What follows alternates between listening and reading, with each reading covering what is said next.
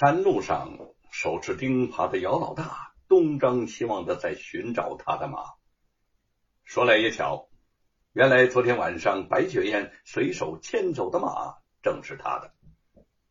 这会儿，姚老大顺着山路寻来，无意之间竟发现路边的深沟里头躺着一个血肉模糊的人。他跳下深沟，走过去，只见那个人一动不动。他小心的将他翻转过身体，发现竟是一位年轻美丽的女子，只是脸色苍白的吓人，身上到处是伤，全无半丝的活气。哎，喂，你还活着吗？姚老大问了一句。见白雪燕一动不动，于是就俯下身试了试她的鼻息，又把了把脉。觉得他心脉未散，虽然伤重，似乎也有一线救活的希望，赶紧就背起他往家里跑去。姚老大是练武之人，从前学艺未精之时，受伤乃是家常便饭。即使如今身手好了，内伤外伤也偶有发生，所以身边倒常备些各种治伤的良药。这会儿见白雪燕伤势不轻，这些药也就派上了用场。足足直到三天之后，昏迷许久的白雪燕才慢慢的睁开了眼睛，看着守在床边的姚老大，又看看自己身上缠绕处处的绷带，只感到周身无力，天旋地转。他猜到是这位陌生人救了自己。嗓音虚弱的问：“是你救的我吗？”姚老大点点头：“对。”白雪燕头疼欲裂，强撑着又问道：“你是谁呀？”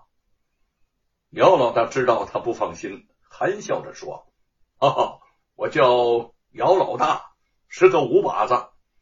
你别看我长得是又胖又憨。”相貌丑陋，可我不是坏人呐！你只管放心养伤就行了。姚老大，姚，白雪燕的脑中忽然闪过一个念头，这个名字有些熟悉呀。哦，他想起来了，这就是那个吴承恩吴公子陪着练飞刀的姚老大。听说两个人现在还是朋友。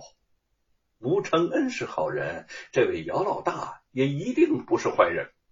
他吃力的笑了笑，说：“你就是那个吴。”姚老大接过话头：“对，就是我。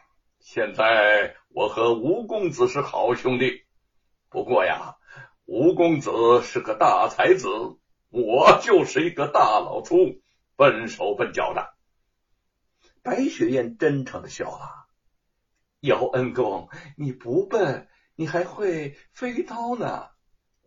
虽在重伤之下，他的微弱笑容仍如春花初放，只让这间简陋的屋子有了融入阳光之感。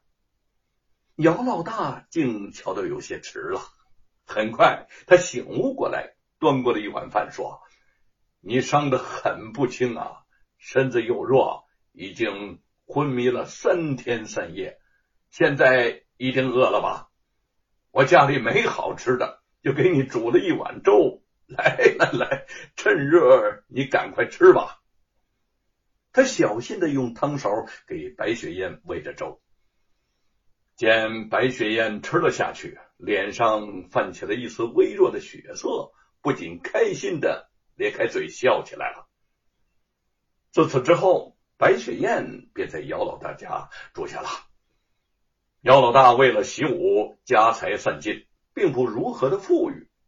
但是他为了让白雪燕快些康复，每日里变着法儿的弄来些什么鸡鸭鱼肉，为他熬汤滋补。虽说手艺不怎么样，但这种滋补汤无非就是小火慢煮，时辰到了就极有劲意。因此上，在他的精心照料之下，白雪燕的伤势。一天好似一天，渐渐的已经能从床上坐起，和姚老大说说话了。经过这段时间的相处，两个人彼此间多了不少的默契。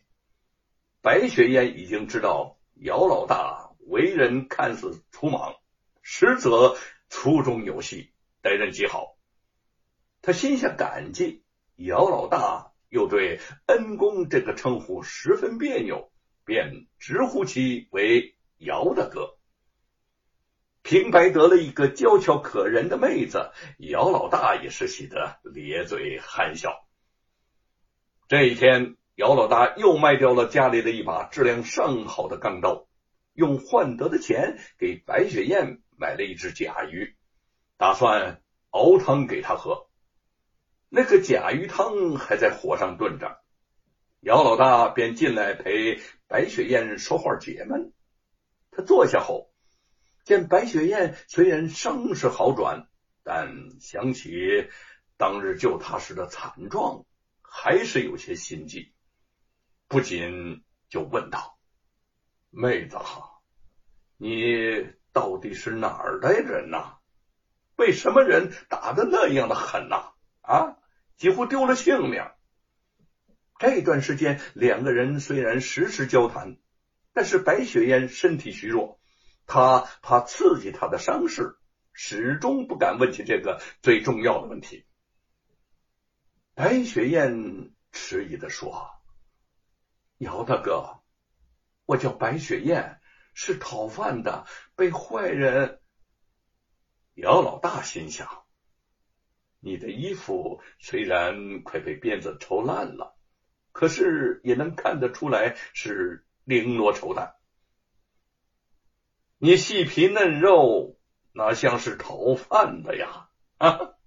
他瞪起了眼睛，不高兴的说：“妹子，我好好歹歹的把你从阳王殿上给拉过来了，我不图你报答，可是你也不能瞪着眼睛和我说瞎话呀！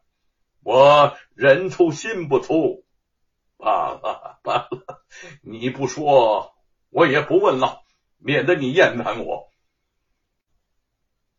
白雪燕知道被他看穿，又见他误会，心中不由得难过。自己并非不想说出实情，可是如果说出真正的身份，他会不会瞧不起自己，转身拂袖而去呢？犹豫半晌，终于下了决心。不管怎样，这件事瞒得过一时，瞒不过一世。他咬了咬牙说。姚大哥，您误会了，不是我不对你说实话，我是怕说出来招你笑话。姚老大圆睁暴眼，拍着胸说：“哼，我既然救了你，就不会笑话你。好吧，我对你说实话。”白雪燕悠悠的说：“我本是京城人士。”父亲是朝廷官宦，几年前被严嵩老贼所害，满门抄斩，只逃出了我一个人，被人贩子拐卖到罗家，做了罗万金的第五房小妾。听到这儿，姚老大大吃一惊：“什么？原来你是乱金的小妾？”